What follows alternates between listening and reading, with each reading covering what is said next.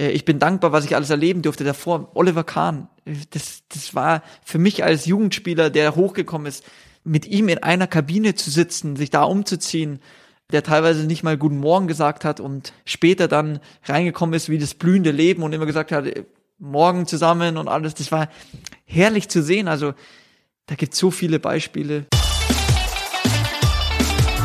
Phrasenmäher, der Fußballpodcast mit Kai Tramann. Moin moin und herzlich willkommen zum Phrasenmäher. Mein Name ist Kai Tramann. Ich darf für Bild über die Bundesliga berichten und freue mich sehr, heute wieder euer Gastgeber sein zu dürfen.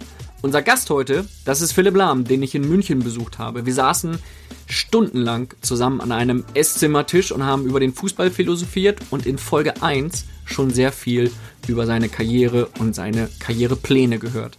Diese Folge könnt ihr bei Spotify, iTunes und Soundcloud anhören und dort auch den Phrasenmäher abonnieren. Heute gibt's wieder, wie schon in Folge 1, ein Gespräch mit Philipp Lahm, das am Ende über eine Stunde gedauert hat. Warum das? Weil der Philipp sehr schön, intensiv und ausführlich antwortet. Heute wird's sowohl sportlich als auch privat und vor allen Dingen sehr lustig.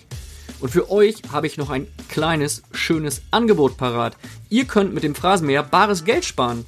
Und zwar beim Trikotkauf. Im Trikotshop von Bild.de könnt ihr euch jetzt euer Wunschtrikot aussuchen und den Gutscheincode Phrasenmäher eingeben. Dann spart ihr 20% bei einem neuen Bayern oder Werder oder was auch immer Trikot, sind das satte 17 Euro. Geht einfach auf bildshop.de, sucht euer Trikot aus, gebt im Warenkorb den Gutscheincode Phrasenmäher ein und schon habt ihr bares Geld gespart. Alle Infos findet ihr auf bildshop.de und hier in den Show Notes. Und jetzt hüpfen wir schnell rein in die zweite Folge mit Philipp Lahm, denn der verrät uns unter anderem, wie es früher im Bayernbus so abging, wenn er zusammen mit den alten Haudegen Jens Jeremies, Hassan Salihamidzic und Mehmet Scholl Karten gezockt hat. Philipp Lahm, Teil 2 des Phrasenmeers. Heute sprechen wir über die Familie, über das Privatleben, über den Alltag nach der Karriere und starten mit einer Frage. Wofür wolltest du deiner Frau schon immer mal danken? Erstmal wollte ich meiner Frau dafür danken für zwei wunderbare Kinder, äh, die sie mir quasi geschenkt hat. Äh, unsere Tochter und unser Sohn. Und dann natürlich für die ganze Unterstützung. Also äh, als Fußballer ist man doch viel unterwegs, nicht oft zu Hause. Sie musste auf viele Veranstaltungen dann auch alleine gehen, auf Geburtstage, Hochzeiten teilweise. Und äh, sie hat mir immer den Rücken gestärkt, auch bei anderen Themen. Und deswegen ähm, ein großes Dank natürlich an meine Frau. Du hast es angesprochen, ihr habt zwei Kinder, eine Tochter. Mhm. Sie ist eins. Genau und der Sohnemann ist sechs. Der spielt, das hast du in äh, Folge 1 verraten, Fußball bei der FT Gern. Da bist du Betreuer. Und was macht er noch so? Ist er noch weiter sportlich aktiv? Also ja, er spielt äh, leidenschaftlich gern Tennis auch und äh, im Winter Skifahren. Also er ist gern unterwegs, er bewegt sich gerne und hat Spaß daran. Ist das so das Paket, das du auch ausübst? Also Fußball, Tennis, Skifahren? Bei mir kommt noch Golf dazu. Aber ansonsten ist das ungefähr das ähnliche Interesse, ja. Weil er es will, aus freien. Nicht, wir zwingen unsere Kinder etwas zu tun. Nein, das, ist, unser Ansatz ist immer das Wichtigste, dass es Spaß macht. Und ich finde, Kinder müssen sich ausprobieren, müssen viel oder müssen sich entdecken und ihre Umwelt sozusagen entdecken. Und das heißt, viel raus, viel Bewegung natürlich. Und das, was Spaß macht.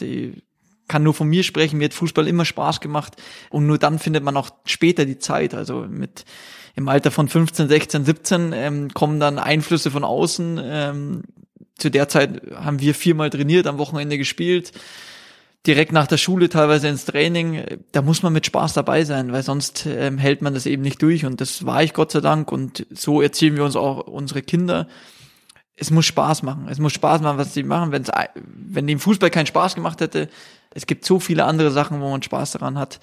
Und äh, somit heißt für mich, Kinder sollten sich ausprobieren. Wie sieht deine Rolle daheim aus? Bist du dann der Fahrer, der die äh, Kids durch die Gegend fährt oder was ist dein Part? Also ich würde sagen, wir haben die Aufgaben nicht wirklich verteilt, sondern wir teilen uns alles. Also das fängt in der Früh an mit Anziehen, das geht weiter mit äh, Kindergarten oder jetzt in die Schule fahren. Sportbegleitung quasi, die Kinder dahin zu fahren, äh, abends ins Bett zu bringen. Wir teilen uns eigentlich alles. Die Frage ist, wie das meine Frau so sieht. Aber ich würde sagen, es ist aufgeteilt bei uns. Aus deiner Sicht machst du schon sehr viel, ne? Aus meiner Sicht mache ich sehr, sehr viel. Ähm, Gott sei Dank ist jetzt meine Frau nicht neben uns. Bist du ein kritischer Vater, wenn dein Sohnemann Fußball spielt? Oder bist du das krasse Gegenteil und sagst, komm, ich will nicht der Vater sein, der sagt, jetzt machst du dies falsch, das falsch? Der vielleicht sogar noch den Trainer kritisiert, der unbedingt will, dass aus seinem Sohn mal was wird? Nein, den Trainer kritisieren nicht, das ist ein Freund von mir, also deswegen, da gibt's keine Kritik an Trainer. Sohnemann, wenn mir was auffällt, sage ich es ihm. Meistens hört er mir eh nicht zu, sondern er hört auf seine Trainer, was viel, viel wichtiger ist. Das ist das Entscheidende, auf die Trainer hören und nicht unbedingt dann in, in Sachen Fußball auf den Vater hören. Du könntest den Sohnemann natürlich dann auch mal bei LinkedIn kritisieren, ne? Wäre auch mal eine Überraschung. Das wäre auch interessant. äh, das braucht noch ein bisschen äh, mit dem Thema Führung und so, das äh, ja, dauert noch ein bisschen, da müsste ich dann eher einen Trainer kritisieren. Äh, Martin, sorry. Lieber Julian, was ich, was ich dir noch zu sagen hätte, lieber und lieber Trainer, das könnt ihr jetzt morgen bei LinkedIn lesen. Genau. Okay, sehr gut. Gute Idee. Ja. Welcher Job ist leichter, der als äh, Vater oder der als Bayern-Kapitän? Ich finde, das ist nicht zu vergleichen. Wichtig ist, dass beide Spaß macht und das zu größten Teilen hat mir das Kapitänsamt sehr, sehr viel Spaß gemacht. Also eigentlich fast immer, weil es was Besonderes ist äh, beim FC Bayern, beim größten Verein in Deutschland Kapitän zu sein, bei dem ich auch groß geworden bin sozusagen, ist, war für mich was ganz Besonderes. Und Vater ist sowieso, wer Kinder hat, das ist einfach das Größte. Das macht so, so einen Spaß, selbst in der Nacht aufstehen. Macht ab und zu mal Spaß. Ähm, also deswegen Macht ja auch deine Frau, ne? Also von daher. Ich habe gesagt, Arbeitsaufteilung habe ich gesagt. Ähm, nee, es macht einfach unglaublich viel Spaß, Zeit mit den Kindern zu verbringen. Das ist das Schönste und sie lachen zu sehen, sie zu sehen, wenn sie Spaß haben. Traumhaft. Wie warst du selbst als Kind? Wollen wir wirklich darüber reden? Ja, kurz. Kurz. Ich kann was, dir ja- was ich- willst du wissen? Ich kann dir ja mal zum Beispiel ähm, eine Kleinigkeit nochmal wieder so in dein Gedächtnis rufen. Deine Mutter hat mal gesagt, du warst früher so schüchtern, dass du im Schultheater nur Rollen als Baum, Mond oder Sonne bekommen hast. Wie dankbar bist du ihr dafür, dass sie das mal öffentlich gemacht hat? Sehr dankbar. Da, deswegen werde ich ja immer darauf angesprochen. Aber es war halt so, es war Fakt. Ich hatte nie so viel Lust in der in der ersten Reihe zu stehen sozusagen. Ich war immer eher der Schweigsame, der gern Fangen gespielt hat im Kindergarten und so. Und ja, mei, ich habe mir ein paar Worte aufgehoben für später dann. Warst du wirklich eher so zurückhaltend oder warst du, Zurückhaltend, schüchtern, würde ich schon sagen, ja. wann hat sich das gewandelt? Weil Nie, so ist als- heute noch so. Na, komm, also so, wenn wir mal später auch auf deine Chronologie gucken, was du so gemacht hast, 2009, wir hatten in Teil 1 ähm, das Phrasenmeer schon drüber gesprochen, da war das süddeutsche Interview, dann war 2010 der Kapitänszoff mit Michael Ballack. Also irgendwann hast du es ja abgelegt, diese Schüchternheit. Im Fußball. Also ich glaube, dass es im, also als Kind schon zwei Teile gab. Also in Sachen Fußball war ich jetzt auch nicht der Lautsprecher, aber ich habe mich einfach wohlgefühlt. Ich wusste, das kann ich. Ähm, da habe ich sehr, sehr viel Selbstvertrauen draus gezogen äh, in Sachen Fußball. Das hat mir sehr, sehr gut getan. Ich wurde natürlich gefördert und unterstützt von, von Familien, von meinen Freunden drumherum, aber es war schon so, auch während meiner Schulzeit, ich würde sagen, ich war eher ein schüchternes Kind, also auch in der Schulzeit. Und da hat mir der, der Fußball schon sehr, sehr viel geboten, weil ich wusste, darin bin ich gut. Da sauge ich mir ein bisschen Selbstvertrauen raus, was ich vielleicht sonst nicht gehabt hätte. Und das hat mir sehr gut getan. Also der Fußball hat mir schon viel geholfen. Ab wann wusstest du, ich pack das als Profi? da muss ich weiter ausholen. Also als erstes war ich im Verein, weil es mir Spaß gemacht hat. Ich bin über einen Freund, Kindergartenfreund, der hat mich mal gefragt, ob ich mitgehen will in, in Verein. Dann bin ich mitgegangen, hat mir große Freude bereitet und ähm, hatte dann ja ein Angebot zu 1860 zu gehen damals. Mit zehn Jahren, das ich nicht gemacht habe, weil ich bei meinen Freunden Fußball spielen wollte, hatte ich nicht wirklich Lust drauf.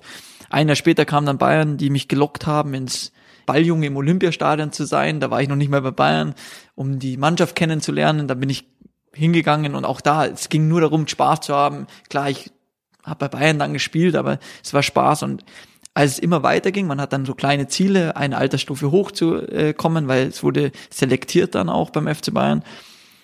Und dann so, wo es das erste Mal um die deutsche Meisterschaft ging in der äh, U16, U17 und dann U19, dann ist schon so, okay, man ist jetzt da dran, man spielt schon um die deutsche Meisterschaft in der Jugend.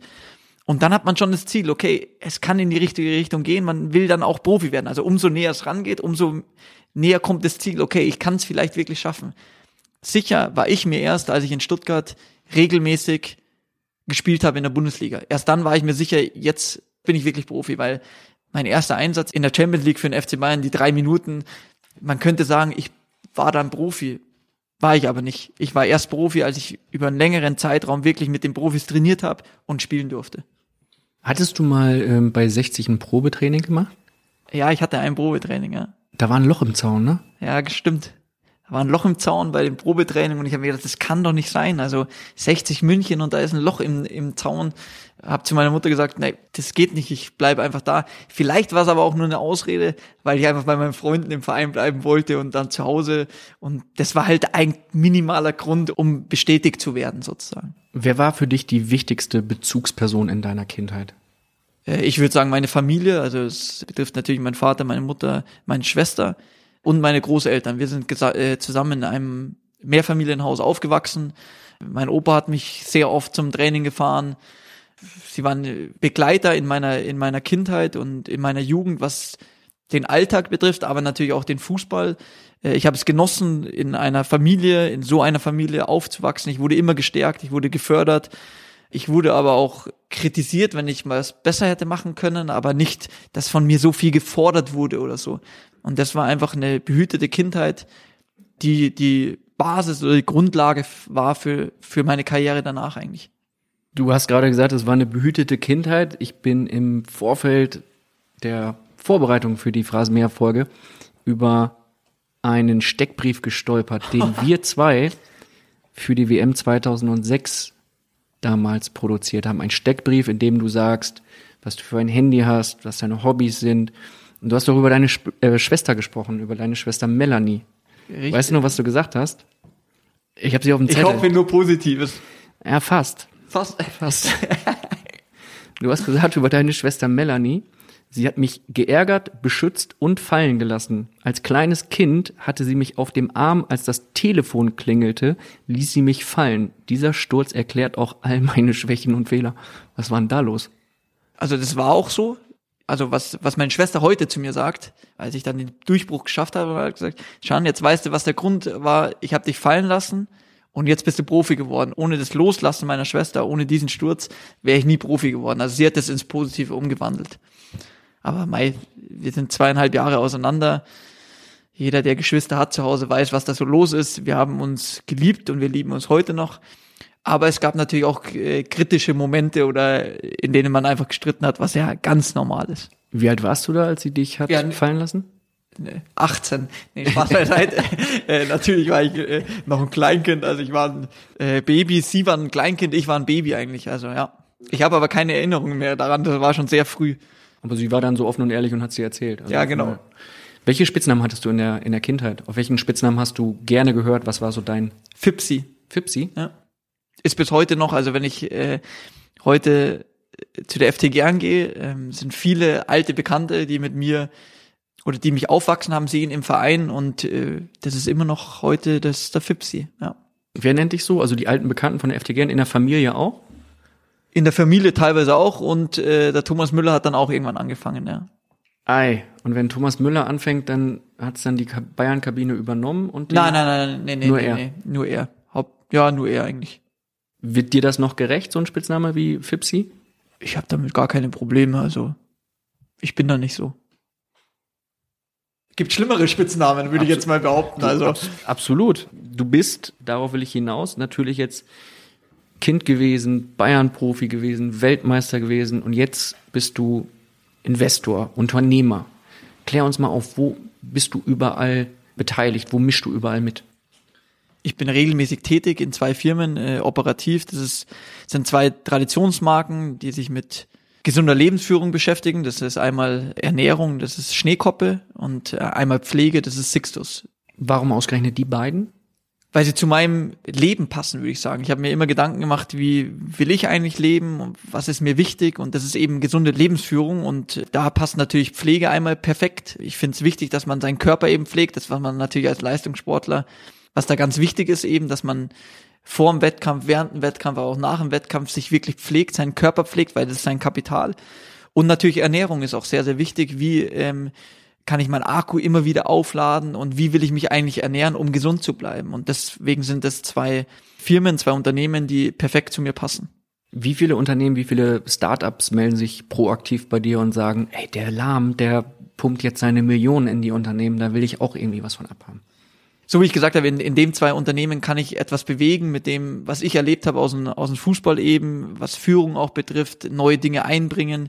Da bin ich wirklich operativ mit dabei. Ich habe ein paar in Startups noch investiert auch und so. Ähm, da ist natürlich schwierig für mich, äh, wirklich Einfluss daran zu nehmen. Jetzt nochmal die Frage zu beantworten. Es sind täglich einige Anfragen, die gute Vorschläge Sicherheit haben, mit Sicherheit haben, aber es muss natürlich auch zu mir passen und ja, ist immer ganz interessant und wir als, als Team, als Holding entscheiden uns dann immer, hören wir uns das an oder passt es eben nicht zu uns. Hast du sofort im Kopf, wie viel Geld du investiert hast aktuell?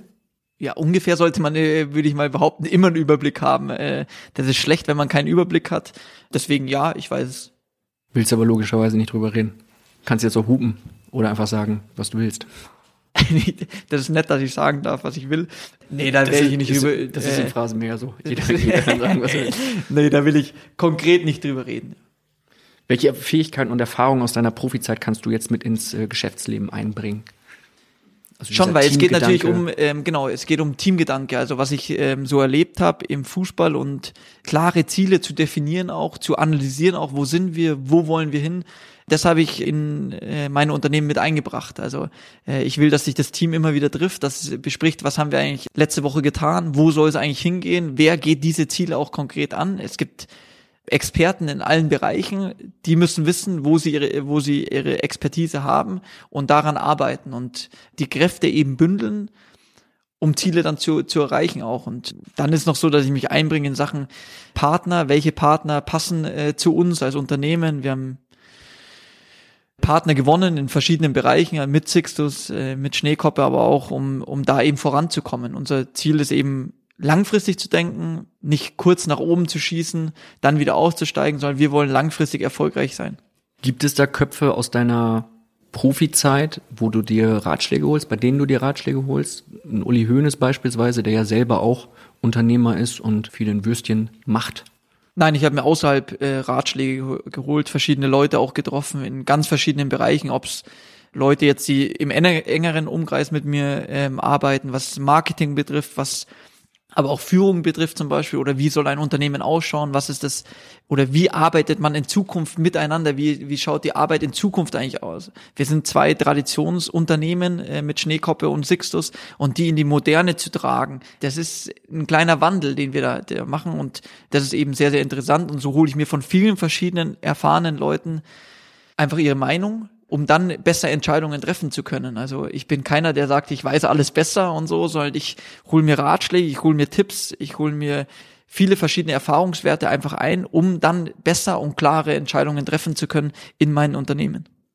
Wie oft setzt du dir dabei konkrete Ziele? In welchen Zeiträumen? Was für Abstände setzt du dir da Ziele?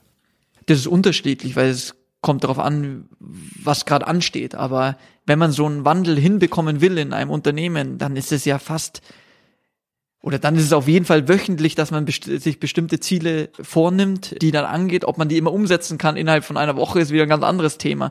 Mir ist es wichtig, dass nicht nur ich eine Haltung dem Ganzen gegenüber habe und, und Ziele habe, sondern es ist viel wichtiger, dass Geschäftsführung, Mitarbeiter diese Ziele verstehen oder sich eigene Ziele auch setzen. Es muss Bewegung drin sein, es muss ein Miteinander sein, ein, man muss miteinander ko kooperieren, nicht nebeneinander, Je, jeder arbeitet einfach in seinem Bereich und es bündelt sich nichts. Ich bin ein Freund der Kooperation miteinander, jeder muss das verstehen, um dann äh, die Ziele auch klar zu verfolgen. Du bist auch ein äh, Freund von klaren Aussagen. Du hast äh, in deiner Karriere als Profi immer mal wieder klare Aussagen getroffen. Bist du in der Hinsicht ein bisschen berechnend? Ich mache nichts eigentlich berechnend. Also ich finde, es ist nur ehrlich. Also ich finde es wichtig, dass man Dinge klar anspricht, dass man darüber spricht. Äh, mir kann auch jemand oder ich bin ein Liebhaber davon, dass man mir ehrliches Feedback auch gibt und ehrlich mit mir äh, spricht. Wir haben uns vorher kurz unterhalten, Kai, Entschuldigung, wenn ich das sage, aber du hast auch gesagt, Du ist, es ist wichtig. Es, es ist nicht immer der einfachste Weg, wenn man etwas direkt jemandem ins Gesicht sagt, aber ich finde, das ist der ehrlichste Weg. Und deswegen werde ich immer so sein, ich werde immer ein eigener Kopf sein sozusagen, ein eigener Mensch sein und meine Meinung auch öffentlich kundtun und darüber kann man diskutieren. Ich bin keiner, der alles weiß. Ich bin ein selbstkritischer Mensch, sondern ich stelle einfach Dinge zur Verfügung, um darüber zu diskutieren. Und mir kann auch einer sagen, da hast du jetzt aber wirklich nichts Gescheites erzählt und ich bin ganz anderer Meinung. Ja, aber dann habe ich mir wieder auch da wieder ein Feedback geholt und kann mir auch wieder darüber Gedanken machen. Ich mache mir Gedanken auch über das, was andere zu mir sagen, wenn es sachliche Kritik ist. Du hast eine beeindruckende Chronologie, was so interessante Aufschläge, mediale Aufschläge auch angeht. Wir haben vorbereitet eine kleine Rückschau. 2009 war das Interview in der Süddeutschen, wo du die Transferpolitik, die Spielphilosophie des FC Bayern kritisiert hast. Das damals ein sehr beeindruckendes Interview in der Süddeutschen Zeitung, wo du auch in Teil 1 schon drüber gesprochen hast. Gab auch, glaube ich, damals eine Geldstrafe. 2000 Richtig. Wie hoch war die? Hoch, sehr hoch. Ja, musstest du die bezahlen wirklich? Weil es gibt ja immer so dieses, eigentlich heißt es, es gibt eine Geldstrafe und dann müsste es eigentlich abgebucht werden vom Konto oder Genau, also ich bin nicht persönlich Gehalt. hingegangen und habe das bar übergeben, das Geld, sondern es wurde von meinem äh, Gehalt abgezogen, ja. Und es wurde wirklich abgezogen. Also du hast Es ja wurde abgezogen. Ich habe kürzlich äh, nochmal nachgeschaut, ob das wirklich der Fall war, weil ich die Frage nochmal bekommen habe und ich war mir sicher, dass es abgezogen wurde. Und ich wurde mit meinem Gehaltsauszug nochmal bestätigt. das ist dann fünfstellig gewesen oder sogar sechsstellig? Äh, fünfstellig. Fünfstellig. Wo so ungefähr? Mittig? Ja, ungefähr mittig, ja. Okay. Ziemlich genau mittig. ich mag Ich, es. ich, ich habe ja auch schon mal öfter, ja, also genau mittig, ja. Ja, also 50.000. Ja. War es das wert dann hinterher? Ich meine, danach habt ihr dann irgendwann die Champions League gewonnen, äh, vier Jahre später, also es ging schon bergauf dann, ne?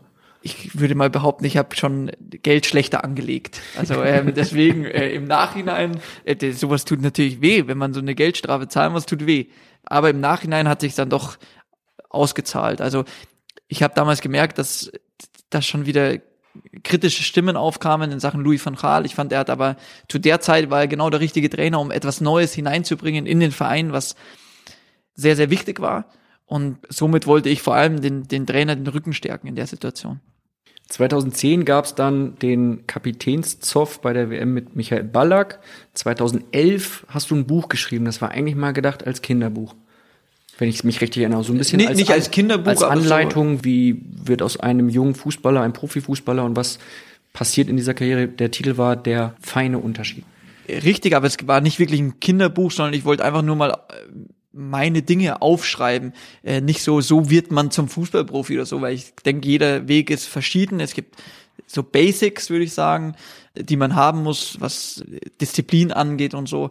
Aber es war jetzt kein Ratschlag oder so wird man Profi. Das ist schwierig, einen Weg so vorzuzeichnen, genauso wie ich ihn hatte oder wie ein anderer Profi, ge gegangen ist. Aber also es war ein Buch, fand ich, für jedermann eigentlich. Und es hat auch jeder Trainer, den du hattest, bis dahin so ziemlich mal einen Satz abbekommen in dem Buch. Ne? Also du hast auch schon saftige Kritik verteilt, wenn ich mich recht erinnere und habe nochmal. Ähm, Ich denke, an sich war es ein äh, harmloses Buch eigentlich. Also, ja, da waren äh, so ein paar Sätze dabei, die waren schon, an Ja, sich ich- war es harmlos, aber es waren schon so ein paar Sätze dabei, die für Furore gesorgt haben. Du hast gesagt über Rudi Völler, der damals Teamchef war bei der EM 2004, bei der du dabei warst. Über die Zeit in der Nationalelf hast du gesagt, pro Tag wird vielleicht eine Stunde trainiert, dann verziehen sich alle wieder auf ihre Zimmer. Ich glaube, damals haben viele Playstations geglüht. Und Rudi Völler sagte dann hinterher, Philipp Lahm hat keinen Funken Anstand, aber mich wundert bei Lahm gar nichts mehr. Das sind ja schon Sätze, wo man dann denkt, in dem Alter wahrscheinlich in Anfang 20, du damals, wow, was geht denn jetzt ab? Ne? Stimmt, aber also auch in dem Absatz habe ich dann immer geschrieben, ich äh, bin sehr dankbar, dass mich Rudi Völler in die Nationalmannschaft geholt hat und so und habe mich öfters bedankt bei ihm. Ich schaue zurück jetzt äh, auf äh, vor ein paar Wochen. Rudi Völler war dann wieder in der Delegation bei unserer Bewerbung eben bei der Präsentation und ich habe mit ihm, will ich sagen, ein gutes Verhältnis. Da steht nichts zwischen uns und also wir haben eine Stunde trainiert. Es war so. Wir haben eine Stunde trainiert ungefähr. Es war jetzt nicht Und so, PlayStation habe auch, auch ich habe PlayStation zu der Zeit mal gespielt, ja. Also es war nicht so, dass es die ähm, taktisch ausgereiftesten Einheiten waren damals. Ich glaube, es war einfach eine andere Zeit. Also ich finde, man, man, man muss nicht immer alles so, so kritisch sehen und alles. Es war einfach eine andere Zeit. Also ich habe das nicht äh, beurteilt. Ich, ich, kann, ich habe auch danach gesagt, Jürgen Klinsmann hat, hat vieles Neues. Der, der amerikanische Fitnesstrainer dann bei uns reingebracht, nach der Europameisterschaft 2004 eben. Es ging dann ein bisschen professioneller zu in der Nationalmannschaft, was aber normal war. In, davor waren auch in den Vereinen nicht wirklich Fitnesstrainer. Jetzt ist es ganz normal, dass Fitnesstrainer dabei sind. Es sind teilweise Sportpsychologen dabei. Äh, die Physiotherapeuten waren früher viel weniger als heute im Verein. Es hat sich die Zeit einfach verändert. Das ist normal. Ich habe da einen Zeitpunkt beschrieben, so wie das war. Aber das heißt nicht, dass es jetzt alles schlecht war, sondern das war für mich traumhaft in der Nationalmannschaft zu sein, äh, für mich wieder was Neues kennengelernt zu haben. Ich habe vorher beschrieben, für einen jungen Spieler für Deutschland auflaufen zu dürfen. Ich finde, es gibt keinen größeren Traum, den man sich erfüllen kann als Fußballer. Jetzt ist es auch so, dass du natürlich hier nicht auf dem heißen Stuhl sitzt und dich für deine Vergangenheit entschuldigen sollst, sondern ähm, es ist ja gut, davon leben wir ja auch. Wir haben drüber gesprochen in Teil 1. Manchmal ist Bild, manchmal sind die Medien etwas sehr, sehr kritisch. Am Ende ist es natürlich so, dass eine Klartextaussage, sei es in einem Buch oder sei es heutzutage auf LinkedIn oder in einem Interview, lieber ist als ein klassisches Blabla-Interview. Du warst lange Jahre Profi und bekommst jetzt mit als Zuschauer, als Fan, was dort nach Spielen gesagt wird. Schüttelst du manchmal mit dem Kopf, wenn du Spieler dir anhörst nach einem Spiel, was da für Aussagen getroffen werden? Äh, ja, teilweise schon. Ich habe vor kurzem aber ein Interview von mir am Anfang meiner Karriere gesehen und auch da habe ich den Kopf geschüttelt.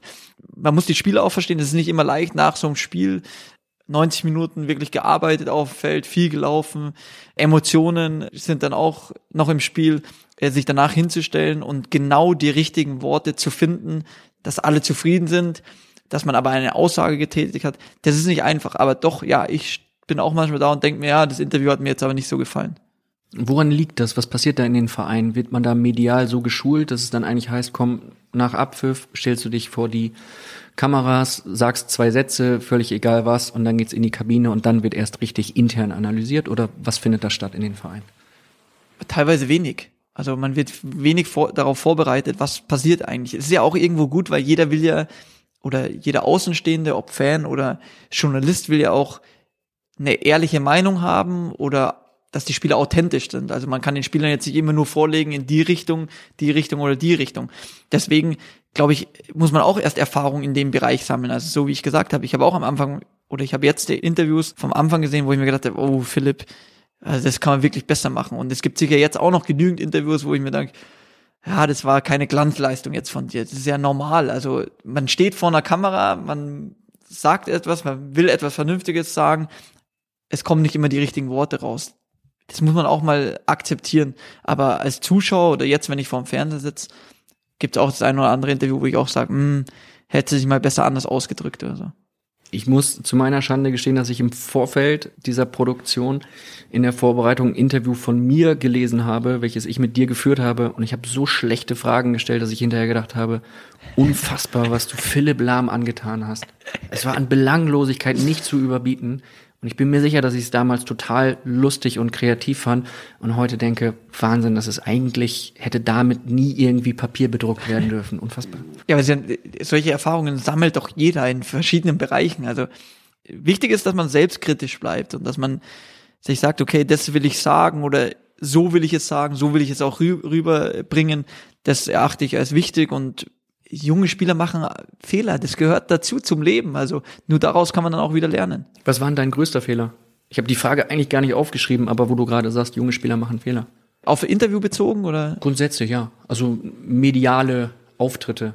Medial würde ich sagen, ähm, inhaltlich nicht verkehrt, also weil ich mich so gefühlt habe und die Frage mir gestellt wurde, war eben 2010 in Sachen Kapitänsbinde. Also inhaltlich will ich das gleiche wieder sagen, weil ich war Kapitän zu diesem Zeitpunkt und äh, mir hat es Spaß gemacht und ich wollte weiter Kapitän sein. Das ist aber keine Entscheidung des Spielers, ob es dann bleibt oder nicht, sondern ich habe einfach nur gesagt, dass ich es gerne bleiben will. Der Zeitpunkt, das war das, wo ich mir äh, danach und und jetzt auch noch sage, ja, das würde ich so nicht mehr machen. Also, weil es war kurz vorm Halbfinale eben äh, gegen Spanien. Ich denke, dass es jetzt keine großen Auswirkungen hat, aber für mich, da kommt dann medial so ein Aufschlag. Kurz vorm Halbfinale war natürlich nicht angenehm und äh, also den Zeitpunkt würde ich nicht mehr so wählen. Wann hättest du es äh, gemacht aus heutiger Sicht? Also wenn du jetzt nochmal frei entscheiden könntest?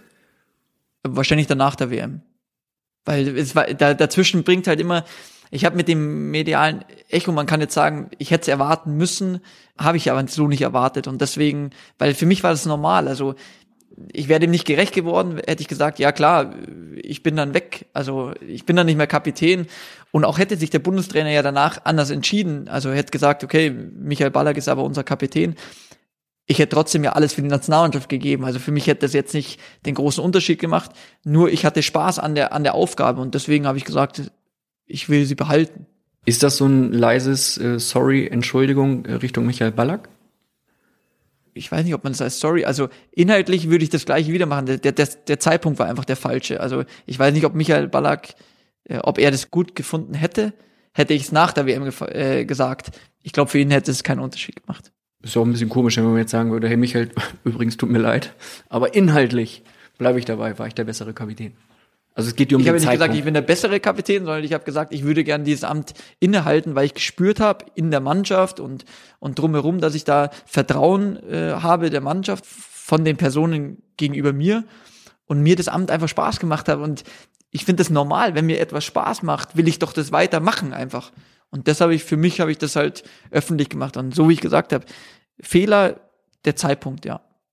Ich muss ja zu meiner Schande gestehen, ich weiß nicht, ob du dich noch erinnerst, dass wir 2010 bei diesem besagten Interview uns gegenüber saßen und ich dir die Frage gestellt habe, würdest du die Kapitänsbinde freiwillig wieder hergeben? Hast du mir die Frage gestellt?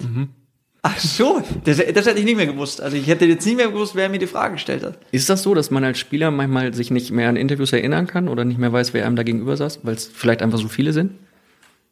Ja. Doch, weil sie, also auch während dem, äh, Da, darf ich mir an dieser Stelle kurz vorstellen, mein Name ist Kai Tramann. ja, ich weiß, dass, was wir hier machen. Wir unterhalten uns auch länger. Teilweise sind die Interviews sind wirklich nur 15 Minuten, 20 Minuten. Man geht dann zum nächsten äh, Interviewpartner. Und es tut mir leid, es tut mir wirklich leid, wenn ich teilweise das ein oder andere Interview einfach vergessen habe. Alles okay, also das ist ja, gehört ja dazu, dass man mein, mich dann noch vergisst. Bei wem müsstest du dich äh, entschuldigen im Nachhinein, wenn du an deine Karriere denkst? Gibt es irgendwo Aussagen, wo du sagst, ey, habe ich echt ähm, ins Klo gegriffen? Oder ist es nur dieses Ding, wo du sagst, bei Michael Ballack war es inhaltlich trotzdem richtig, aber der Zeitpunkt, hätte der Tramann mich mal bloß nach der WM gefragt, dann wäre es besser gewesen. Also musst du dich bei jemandem entschuldigen? Hast du das Gefühl? Ich würde jetzt sagen, nein, weil ich in, in der Situation und in dem ich was gesagt habe oder eine Entscheidung getroffen habe, mit besten oder im besten Wissen und Gewissen gehandelt habe. Dass man dann im Nachhinein, so wie jetzt, sagt, ja, okay, der Zeitpunkt war aber falsch, ja, das war dann ein Fehler, aber dafür entschuldigen, ich finde, ich habe nie jemanden angegriffen, ich habe, wenn dann sachliche Kritik geäußert und äh, mit mir kann man immer drüber sprechen und wahrscheinlich sehen das andere auch so. Aber Entschuldigung pff, ist ein großes Wort. Warum können Formel-1-Fahrer eigentlich direkt vor einem Rennen noch Interviews geben, Kurzinterviews geben und Fußballer werden so ein, zwei Tage vorher schon komplett in Watte gepackt? Ich weiß nicht, ich war kein oder bin kein Formel-1-Fahrer.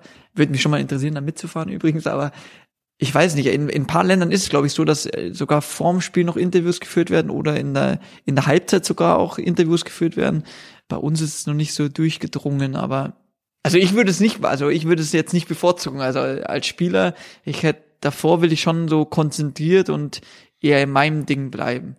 Ich weiß auch nicht, ob davor immer so was Kluges rauskommt dann. Weil was soll man sagen? Man kann nicht eine Taktik öffentlich machen.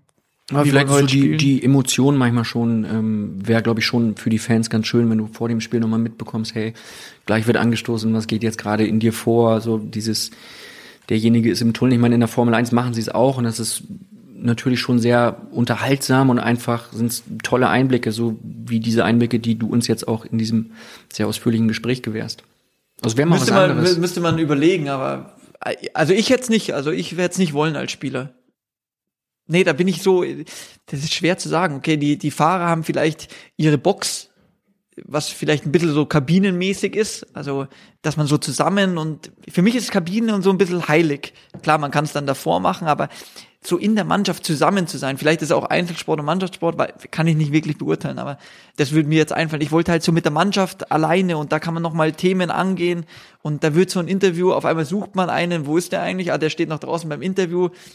Für mich wäre es ein bisschen komisch. Aber vielleicht ist es in fünf Jahren, sieht die Sache schon wieder ganz anders aus und äh, fünf von elf Spielern geben vor dem Spiel noch ein Interview. Du hast 2011 in deinem Buch auch sehr interessante Einblicke in dein Privatleben gegeben. Du hast damals geschrieben, dass ein Verehrer vor deiner Tür stand, ein männlicher Verehrer mhm. und ähm, dich sprechen wollte. Wie lief das ab? Was, was hast du da gefühlt in dem Moment? Ah, da ging viel durch den Kopf, weil wenn jemand vor der Tür steht, vor deiner Haustür, nicht unten, sondern oben wirklich vor deiner Wohnungstür steht, äh, klingelt, man macht auf, der gibt dir einen Brief und fragt, ob er dich umarmen kann, ist ein komisches Gefühl. In dem Brief stand, dass er aus Düsseldorf kommt, was mir nochmal ein schlechteres Gefühl gegeben hat eigentlich, dass äh, jemand von Düsseldorf einfach so her und weiß, wo ich wohne und vor meiner Haustür steht das war ein ungutes Gefühl einfach. Ich, Privatleben ist so für mich eben privat. Ich denke, die Fans haben recht, paar Dinge zu erfahren über dein Privatleben, aber zu Hause ist zu Hause. Ich will mich zu Hause geborgen fühlen in einer gewohnten Umgebung und das hat mir das Gefühl so ein bisschen oder die Situation hat mir das Gefühl ein bisschen genommen. Du hast dann damals was gemacht? Tür abgesperrt, Polizei gerufen? Nee, Polizei nicht. Ich habe ja gemerkt, das ist keiner, der mir jetzt was Böses will. Aber klar, die, die gebeten, dass er jetzt bitte, ähm, bitte wieder geht, die Tür zugemacht. Ja, dann sind wir irgendwann später umgezogen. Aufgrund dieses Vorfalls. Ja, wir haben natürlich auch direkt in der Stadt gewohnt. Klar, München, immer ja. mehr, ja. genau, immer mehr wussten dann, wo ich wohne und äh, ich habe ja keine Probleme damit, wenn jemand weiß, wo ich wohne. Die Frage ist halt, jemand aus Düsseldorf kommt so einfach zu mir nach Hause an die Tür oben. Das war halt ein ungutes Gefühl einfach für mich. Ja, das, das brauche ich nicht nochmal sozusagen. Also ist es nochmal wieder vorgekommen, sowas in der Art? In der Richtung nicht. Nein, dass Kinder mal klingeln und ein Autogramm wollen, das gehört dazu. Also das damit da war man auch kein, Schönes. genau. Ja. Das ist was was Positives und das mache ich auch äh, gerne. Und deswegen, sowas ist kein Problem. Das andere, es ging halt in eine andere Richtung einfach. Du hast dann auch in dem Buch geschrieben, ich bin nicht schwul. Wie sehr hat es dich genervt, dass es solche Gerüchte gab? Ah, Gerüchte sind nie positiv, finde ich, weil entweder sind Fakten oder sind keine Fakten ähm, und ähm, deswegen gestört. Ich wollte es da einfach einmal klarstellen, weil die, weil das eben so rumging und ich, ich bin ein sehr offener Mensch und ich habe damals auch in einem homosexuellen Magazin ein Interview gegeben, ich glaube als erster Profifußballer oder irgend sowas, also weil ich damit keine Probleme habe und äh, so wie ich gesagt ein offener Mensch bin, der über bestimmte Themen auch einfach sprechen kann und äh, mir da nicht große Gedanken drüber macht. Und deswegen habe ich das einfach dann so gesagt, klargestellt. Du hast auch geschrieben, äh, ich würde keinem schwulen Profifußballer raten, sich zu outen. Würdest du das heute auch noch so äußern? Jetzt sieben Jahre später, sieben Jahre nach diesem Buch? Ich bin weit davon entfernt, Ratschläge zu geben. Also ähm, das habe ich damals getan. Weiß nicht, ob ich das heute noch so machen würde. Wo ich mich ein bisschen bestätigt drin gesehen habe, in die, dieser Aussage war ähm, mit, mit Thomas, was mit dem Hitze, ähm, Thomas Hitzelsberger. Genau, was der es nach seiner Karriere dann verkündet hat und äh, so ein enormes Medienecho gab. Und ich habe mir gedacht, ja, warum, warum nicht? Also warum nicht einfach sein, also sein lassen, und, und ein bisschen drüber weggehen einfach. Und das hat so ein enormes äh, mediales Echo gegeben, wo ich mir gedacht habe, ja, vielleicht sind wir doch noch nicht so weit, äh, ähm, das einfach so, dass es normal ist, dass es normal ist. Warum soll es es nicht geben? Warum kann er dann nicht in der Fußballmannschaft spielen? Ich sehe da gar keine Probleme äh, dabei. Deswegen weiß ich nicht, ob wir so weit zu dem Zeitpunkt dann auch waren. Wie kann man Rassismus und äh, Homophobie im Profifußball bekämpfen? Ist das auch ein Thema, was du mitnimmst jetzt beispielsweise für deine Tätigkeit ähm, im Hinblick auf die EM 2024? Also gerade Rassismus ist ja auch etwas, was sehr äh, präsent ist leider in Deutschland. Man muss alle Themen angeben, alle was äh, gesellschaftliche Probleme muss man als Gesellschaft auch dann wieder angehen, aber natürlich auch als Verband und ähm, immer wieder drüber sprechen. Äh, das, das fängt aber beim, finde ich, vor allem bei den jungen Leuten auch an. Also ich muss den immer wieder vermitteln und vielleicht ist in Fußball doch teilweise ein gutes Beispiel, wo viele Nationen zusammenkommen in einer Mannschaft für ein gemeinsames Ziel eben zu arbeiten, miteinander auszukommen, andere zu verstehen auch. Das erachte ich als wichtig und das, glaube ich, muss man immer wieder angehen. Und das geht bei den jungen Leuten los, in Fußballvereinen, in Schulen, überall, überall, wo junge Leute zusammenkommen, denen vermitteln, ja, wir sind eine Gemeinschaft und es geht zusammen und wir müssen zusammen auch arbeiten, um bestimmte Dinge zu erreichen, Ziele zu erreichen. Es ist Thema im Fußball, es ist Thema in unserer Gesellschaft, es ist überall Thema und an diesen Themen wie Rassismus zum Beispiel muss man immer wieder arbeiten. Es hört nicht auf. Also man kann daran arbeiten, dann ist Schluss und dann hört man auf. Nee, dann kommt diese Thematik irgendwann wieder, sondern man muss wirklich tagtäglich als Gesellschaft, würde ich jetzt sagen, daran arbeiten.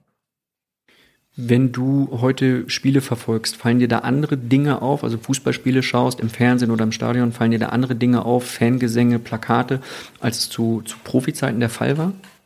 Also ich fand immer auch als Profifußballer, also wenn man auf dem Blatt steht und in so ein Stadion hineinkommt, ist nicht so, dass man nur fokussiert ist auf das Spielfeld sozusagen. Also es gibt Pausen oder beim Warmmachen, man macht sich warm, aber man hat dazwischen ja immer wieder den Pausen. Also man nimmt die Umgebung schon wahr im Stadion. Also äh, erstmal fand ich, es war ein Privileg, in jedes Stadion zu gehen und das Stadion war ausverkauft. Das ist was Tolles. Also allein in der Allianz Arena, aber auch auswärts, wenn man in Stadion kommt und es ist voll. Also man nimmt es schon wahr und klar, man nimmt jetzt nicht kleine Plakate wahr, aber größere nimmt man auch als Spieler immer wieder wahr.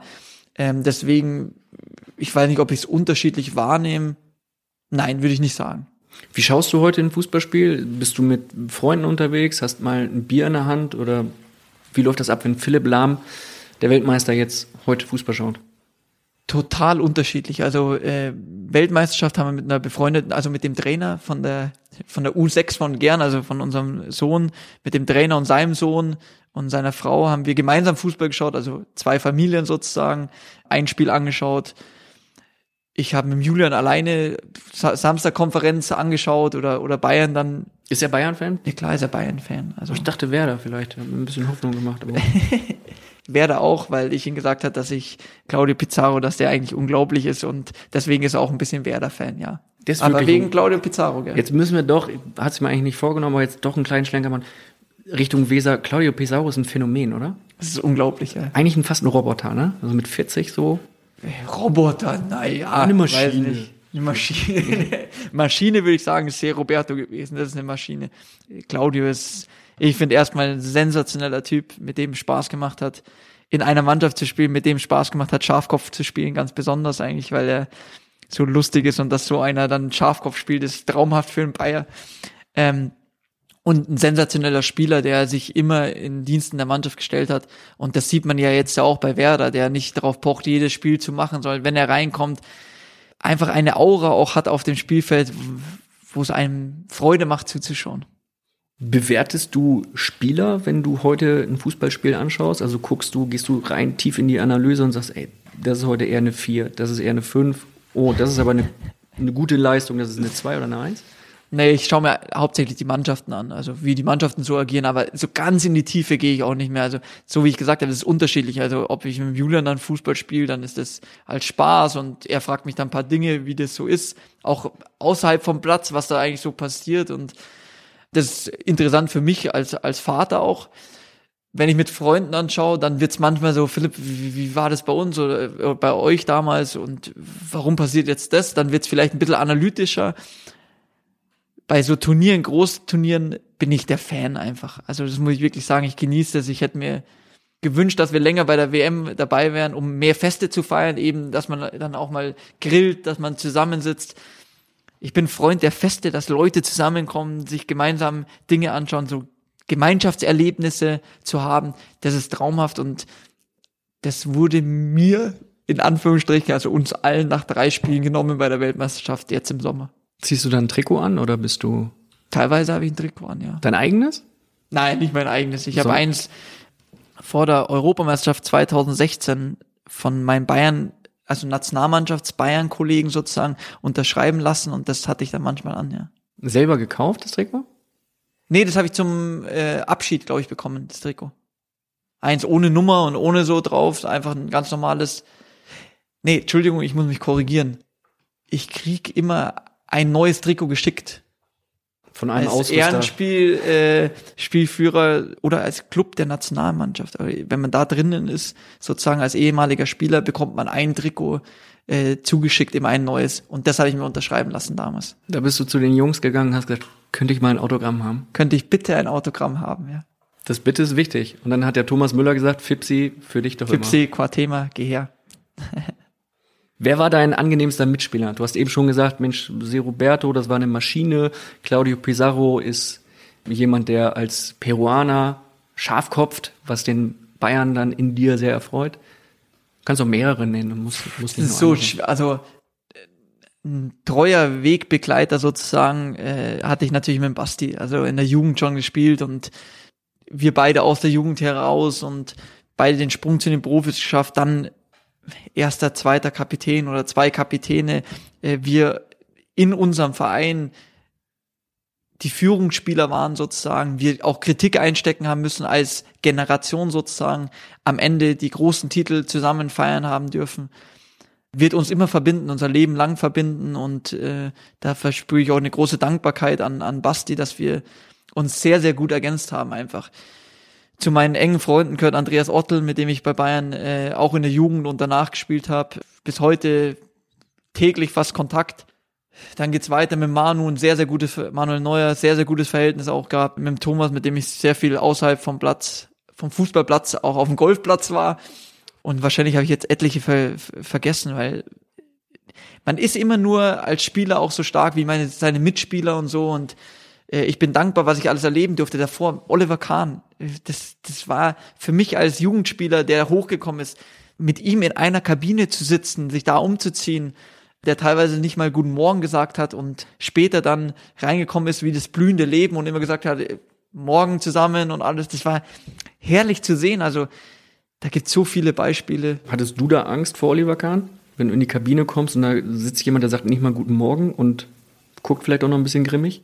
Ich hatte keine Angst, dass er mich im nächsten Moment angeht. Äh, Ich hatte großen Respekt einfach vor ihn als als Torhüter natürlich, aber auch als Persönlichkeit und seine Aura, so wie der da saß. Aber den hast du doch nicht angesprochen in den ersten Momenten. Bist du verrückt? Ja, natürlich habe ich den nicht angesprochen. Hat keiner ihn angesprochen in der Kabine oder gab's so? Die Jungen haben ihn sicher nicht angesprochen, also äh, da bin ich mir sicher. Das war äh, Wahnsinn, aber da, dann war es umso schöner zu sehen, so am Ende seiner Karriere, wie er mit uns am Tisch saß, auch mit den jungen Spielern am Tisch saß und erzählt hat von seinen Erfahrungen und so. Herrliche Erfahrungen, die ich da äh, gesammelt habe, mit ganz, ganz vielen verschiedenen Spielern, verschiedenen Typen, aus verschiedenen Ländern, mit einer, verschiedenen Hintergründen auch. Das war schön. Ich weiß noch, als Frank zu uns kam äh, damals, wie der sich entwickelt hat in den, in den Jahren und wie der an den FC Bayern gewachsen ist, auch also schön mitzuerleben. Also das ist, Von Ribéry. Ja, Ja, also ja. äh, Entschuldigung. Nö, alles gut. Wir- Äh, Frank Ribéry, aber so viele andere große Persönlichkeiten, die ich kennenlernen durfte, war eine Freude, ja. Du hast jetzt gerade angesprochen, der Basti ist ein guter Weggefährte von dir. Der hatte jetzt gerade ein großes Abschiedsspiel. Würdest du sowas auch gerne nochmal haben? Äh, War jetzt nie Thema und ich weiß nicht, ob ich überhaupt noch fit genug wäre, irgendwie auf dem Platz da fünf Minuten durchzuhalten. Kickst du selber noch?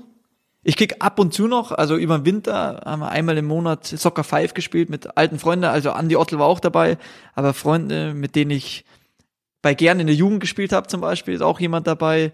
Ähm, ganz verschiedene Leute, mit denen es einfach richtig Spaß macht, Fußball zu spielen und wir zur Gaudi wirklich spielen und eher uns freuen, dass wir danach uns gemütlich noch auf ein Bier und was zum Essen zusammensetzen und, und ratschen. Im Phrasenmäher gibt es die Rubrik die Fragen der Fans. Da stellen Weggefährten dir Fragen per Sprachnachricht. Und du hast eben schon erwähnt, Thomas Müller, Golf. Da gibt es eine Verbindung. Wir hören mal rein in eine Frage von Thomas Müller. Okay. Die Fragen der Fans. Servus Philipp, ich weiß, du bist ein geschäftiger Mann, aber melde dich doch mal wieder, wie schaut's denn aus mit einer Runde Golf? Thomas weiß immer, dass, dass er mich immer anrufen kann. Ich bin immer bereit für eine Runde Golf. Es Welches ist, Handicap hast du, wenn ich fragen darf? ich bin jetzt seit letzter Woche einstellig. Äh, 9,6 habe ich jetzt. äh. Respekt. Ja, aber an Thomas werde ich nie mehr rankommen, der, ich weiß gar nicht, ob der äh, bei fünf ungefähr liegt, der jetzt Handicap fünf, also da muss ich gestehen, da ist er einfach der, der bessere Spieler, ganz klar.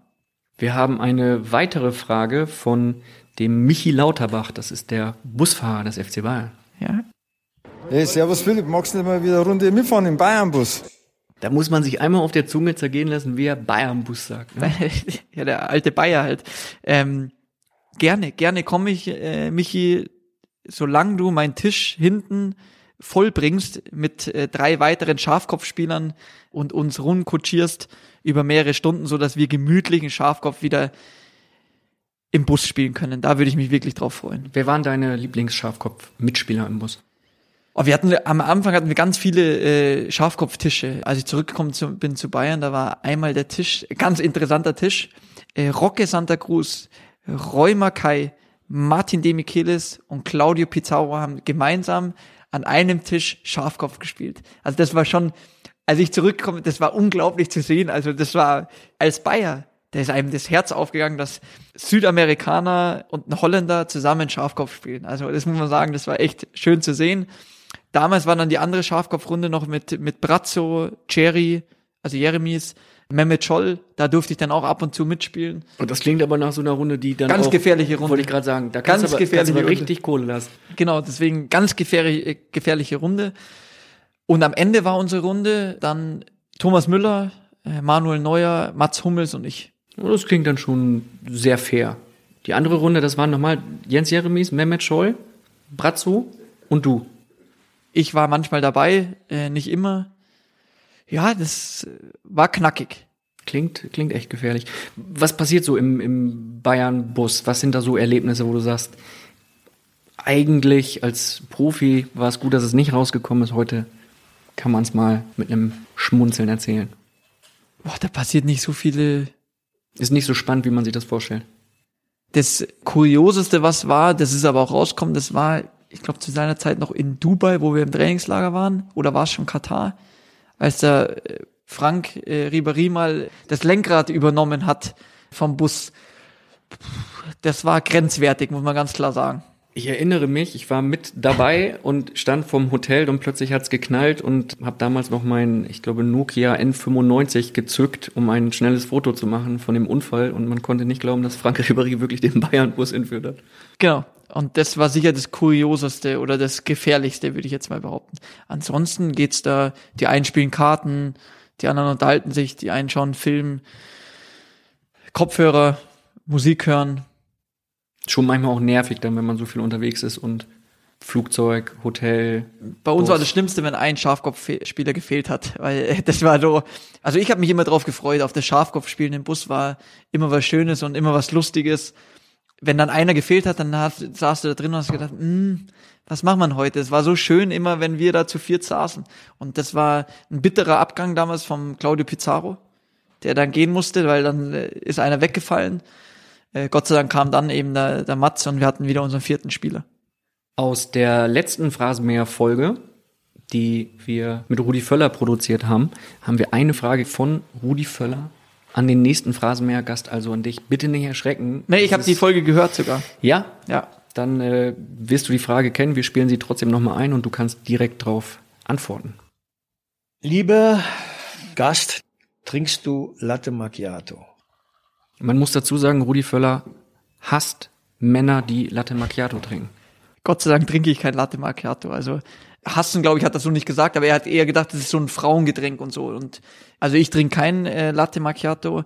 Ich habe auch dann gehört in dem Zusammenhang mit äh, Rudi Völler, der dann erzählt hat, dass er Cappuccino trinkt. Also da ist auch Milch oder Milchschaum dabei. Ich bin Liebhaber von schwarzen Kaffee. Das heißt für mich ein Espresso oder ein doppelter Espresso. Der rettet mir den Morgen oftmals Ja. und am Nachmittag auch so die Phase der Ermüdung. Jetzt werfen wir noch einen kleinen Blick Richtung Österreich. Es kommt gleich eine Frage von David Alaba, die haben wir in Folge 1 schon mal gehört. Ich habe zwischendurch noch eine Frage und zwar nach deiner Musik, weil du hast 2006 in einem Steckbrief, den wir vorhin schon mal thematisiert hatten, hast du gesagt zum Thema Musik, ich mag österreichische Songs wie Irgendwann bleibe ich dann dort von STS. Mir gefällt der Dialekt, die gute Laune, dieses Gefühl von Heimat. Natürlich gehören die Songs dazu, wenn ich mit Freunden Ski fahre oder feier. Mein Handy-Klingelton ist Skifahren von Wolfgang Ambros. Ist es heute noch so? Heute habe ich mein Handy immer auf Vibration eigentlich, also kein Ton. Äh, aber in der Musikrichtung immer noch gleich eigentlich STS, Reinhard Fendrich. Für mich ganz besonders, vor allem auch zu unserer Hochzeit war Reinhard Fendrich dann da. Das war was ganz Besonderes und, und was Tolles. Ansonsten bin ich, muss ich ehrlich gestehen, Radiohörer. Also wenn ich so im Auto fahre und so, ist bei mir immer Radio, nichts Spezielles, halt querbeet, dazwischen eben Nachrichten auch hören. Aber zu Hause oder so bei Feiern, wenn man gemütlich zusammensitzt, österreichische Musik, ja. Beim Skifahren auch?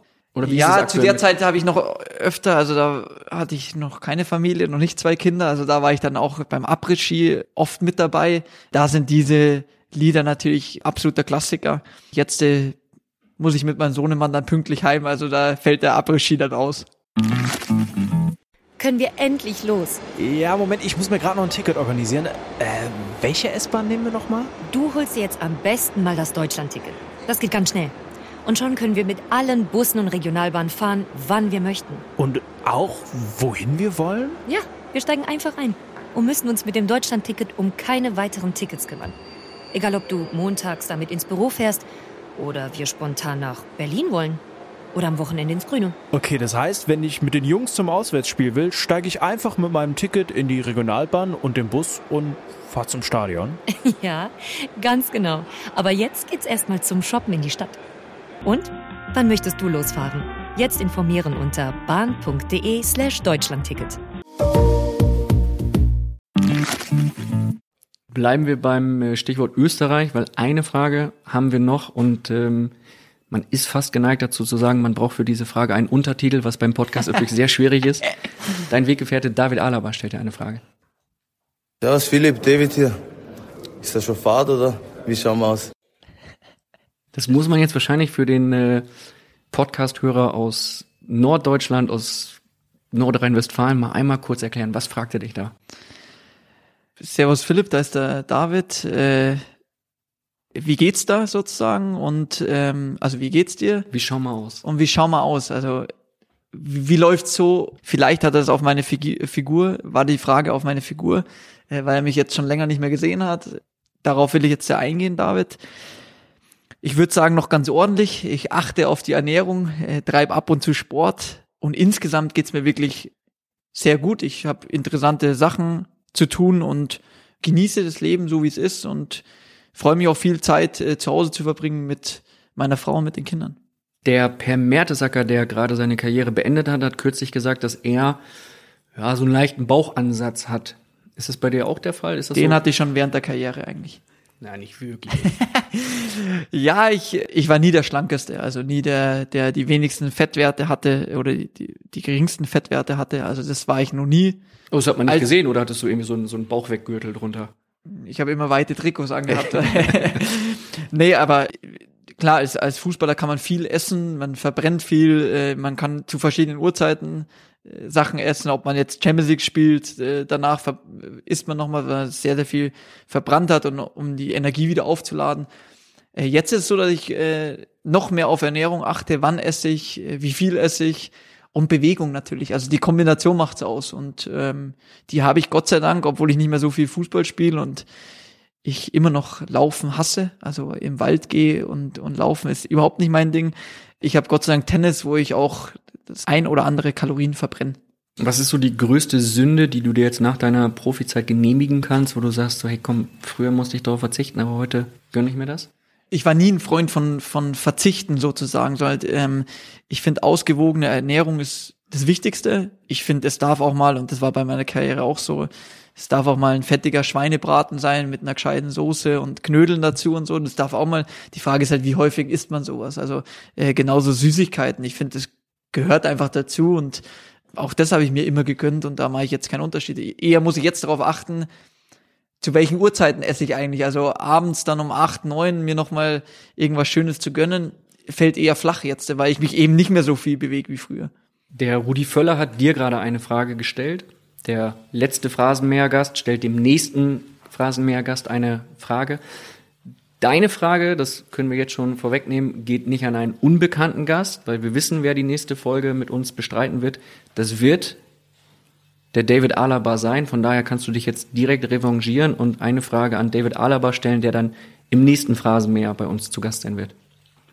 Ich muss jetzt erstmal überlegen, was die, die Fans oder die Zuhörer äh, gern von David mal äh, wissen würden. Du kannst ihn auch ruhig so eine kleine fiese Frage stellen, wo er direkt ein bisschen äh, offensiver darauf antworten muss. Vielleicht habt ihr was erlebt gemeinsam, wo du sagen kannst, Mensch, jetzt musst du damit rausrücken, junger Mann. Meine Frage an den nächsten Phrasenmäher-Gast. Ja, David, äh, jetzt bin ich dran. Jetzt darf ich dich auch endlich was fragen. Ich habe gehört oder Gerüchte kreisen eben, dass du äh, auch ab und zu mal im Münchner Nachtleben unterwegs warst oder ein Freund davon auch bist. Wie war das? Wurdest du eigentlich schon mal zu den Verantwortlichen des FC Bayern zitiert oder so und musstest Aussagen tätigen oder, oder dich rechtfertigen für nächtliche Ausflüge? Das ist eine sehr gute Frage, die nehme ich gerne mit in die nächste Phrasenmehrfolge mit äh, David Alaba. Und vor allen Dingen kommt da auch durch, dass du schon so eine kleine Boulevardsau in Anführungsstrichen bist, so ein kleiner Boulevardjournalist. du könntest perfekt bei Bild arbeiten mit der Geschichte. Das klingt ähm, mit der Frage klingt es nach einer perfekten Geschichte, die dabei rauskommen könnte. Mit einem Blick auf die Uhr sage ich, wir haben nicht nur bei Folge 1 gnadenlos überzogen. Ich habe gesagt, zweimal 45 Minuten haben wir in Folge 1 nicht geschafft, in Folge 2 auch nicht geschafft.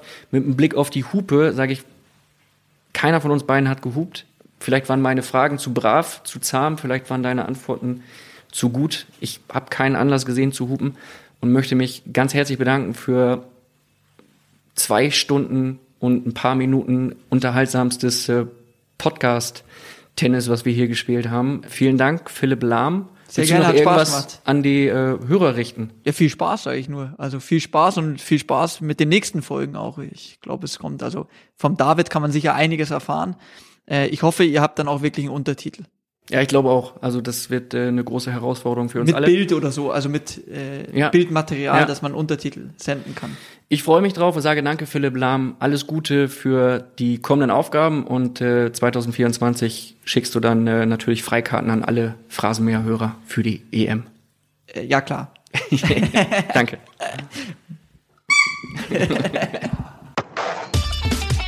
Da packt der gute Philipp also am Ende doch nochmal die Phrasenmäherhupe aus. Das bedeutet, dass er wohl doch keine Karten für uns alle für die EM 2024 rausrücken kann. Und ich, ich fresse zum Abschluss mal meine eigenen Worte. Denn der liebe David Alaba ist nicht der Nächste, sondern einer der nächsten Gäste hier im Phrasenmäher. Erstmal geht's im Phrasenmäher mit anderen interessanten Bundesliga-Köpfen weiter.